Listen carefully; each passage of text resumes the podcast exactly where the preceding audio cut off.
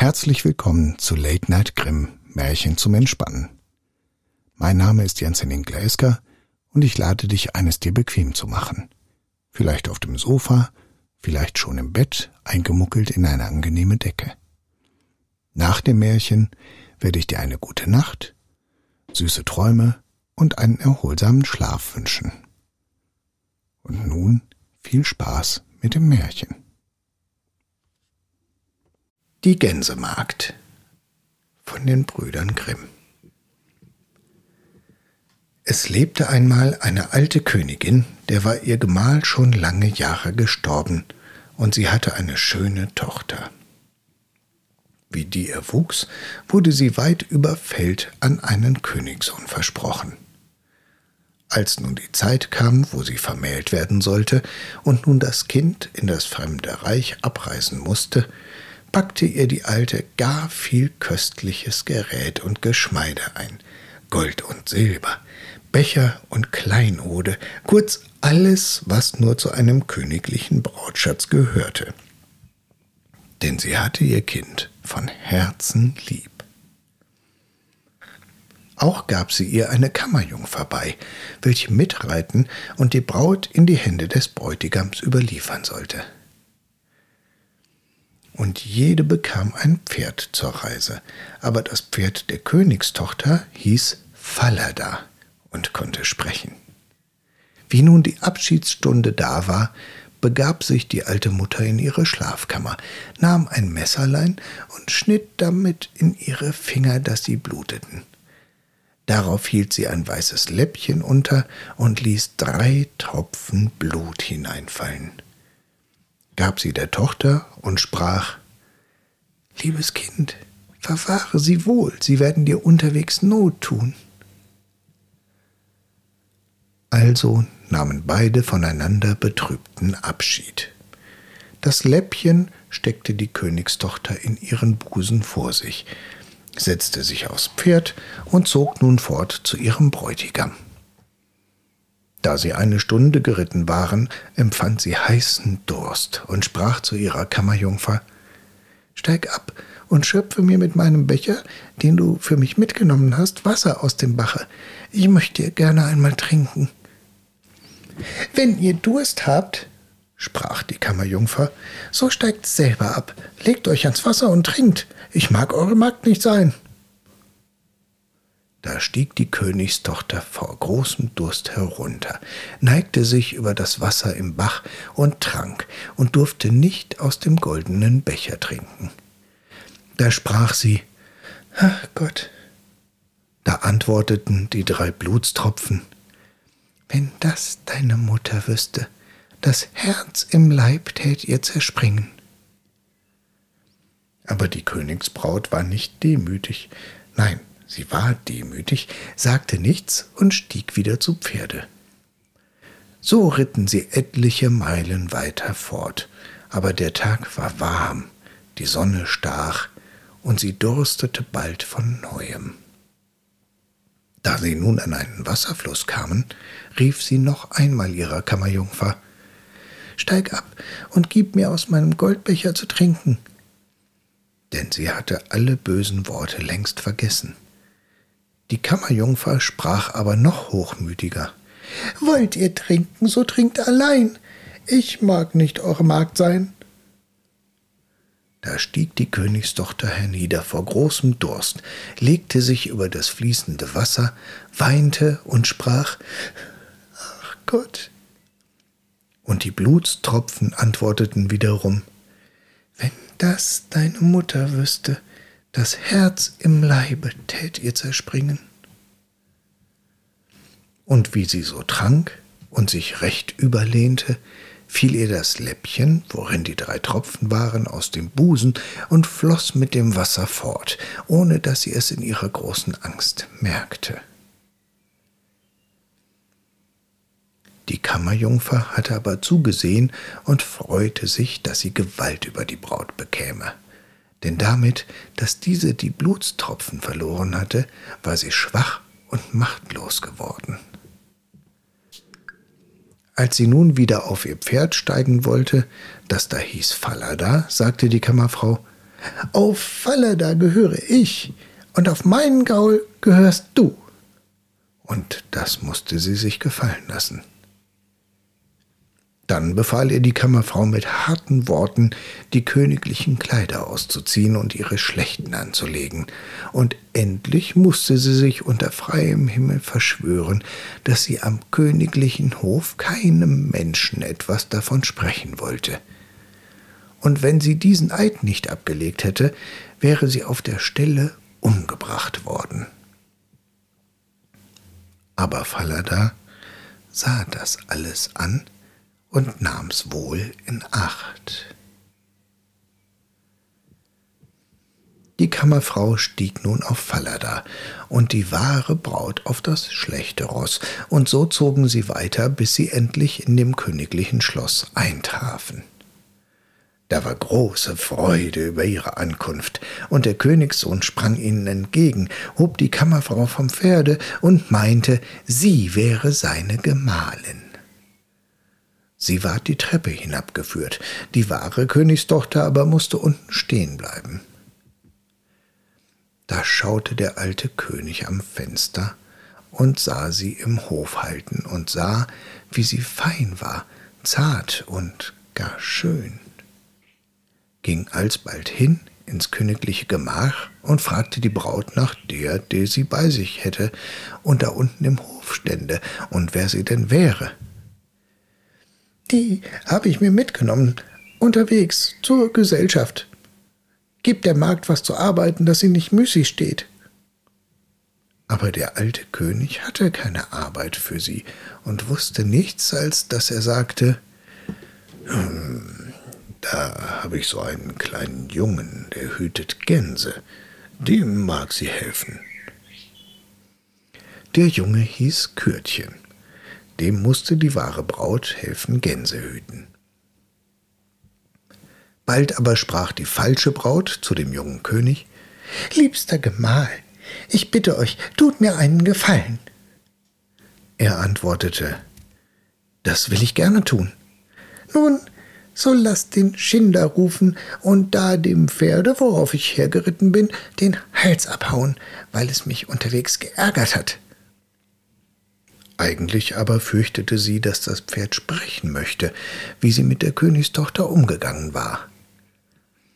Nun war das so weit geraten, dass es geschehen und der treue Fallada sterben sollte, da kam es auch der rechten Königstochter zu Ohr, und sie versprach dem Schinder heimlich ein Stück Geld, das sie ihm bezahlen wollte, wenn er ihr einen kleinen Dienst erwiese. In der Stadt war ein großes, finsteres Tor, wo sie abends und morgens mit den Gänsen durch musste. Unter das finstere Tor möchte er dem Fallada seinen Kopf hinnageln, dass sie ihn doch noch mehr als einmal sehen könnte. Also versprach das der Schinderknecht zu tun, hieb den Kopf ab und nagelte ihn unter das finstere Tor fest. Des Morgens früh, da sie und Kürtchen unterm Tor hinaustrieben, sprach sie im Vorübergehen O du Fallada, da du hangest. Da antwortete der Kopf O du Jungfer Königin, da du gangest. Wenn das deine Mutter wüsste, ihr Herz tät ihr zerspringen. Da zog sie still weiter zur Stadt hinaus, und sie trieben die Gänse aufs Feld. Und wenn sie auf der Wiese angekommen war, saß sie nieder und machte ihre Haare auf, die waren eitel Gold, und Kürtchen sah sie und freute sich, wie sie glänzten, und wollte ihr ein paar ausraufen. Da sprach sie Weh wie Windchen, nimm Kürtchen sein Hütchen und lassen sich mich nicht jagen, bis ich mich geflochten und geschnatzt und wieder aufgesetzt. Und da kam ein so starker Wind, dass er dem Kürtchen sein Hütchen wegwehte über alle Land, und es musste ihm nachlaufen. Bis er wiederkam, war sie mit dem Kämmen und Aufsetzen fertig, und er konnte keine Haare kriegen. Da ward Kürtchen bös und sprach nicht mit ihr, und so hüteten sie die Gänse, bis dass es Abend ward. Dann gingen sie nach Haus. Den andern Morgen, wie sie unter dem finstern Tor hinaustrieben, sprach die Jungfrau O du Fallada, da du hangest. Fallada antwortete O du Jungferkönigin, da du gangest, wenn das deine Mutter wüsste, ihr Herz tät ihr zerspringen und in dem Felde setzte sie sich wieder auf die Wiese und fing an, ihr Haar auszukämmen, und Kürtchen lief und wollte danach greifen. Da sprach sie schnell Wie, wie, Windchen, nimm Kürtchen sein Hütchen und lassen sich mit jagen, bis ich mich geflochten und geschnatzt und wieder aufgesatzt. Da wehte der Wind und wehte ihm das Hütchen vom Kopf weit weg, das Kürtchen nachlaufen musste, und als es wiederkam, hatte sie längst ihr Haar zurecht, und es konnte keins davon erwischen. Und so hüteten sie die Gänse, bis es Abend ward. Abends aber, nachdem sie heimgekommen waren, ging Kürtchen vor den alten König und sagte, mit dem Mädchen will ich nicht länger Gänse hüten. Warum denn? fragte der alte König. Ei, das ärgert mich den ganzen Tag. Da befahl ihm der alte König zu erzählen, wie es ihm denn mit ihr ginge. Da sagte Kürtchen, Morgens, wenn wir unter dem finstern Tor mit der Herde durchkommen, so ist da ein Gaulskopf an der Wand, zu dem redet sie, Fallada, da du hangest. Da antwortet der Kopf, O du Königsjungfer, Jungfer, da du gangest, wenn das deine Mutter wüsste, ihr Herz tät ihr zerspringen. Und so erzählte Kürtchen weiter, was auf der Gänsewiese geschähe und wie es da dem Hut im Winde nachlaufen müsste.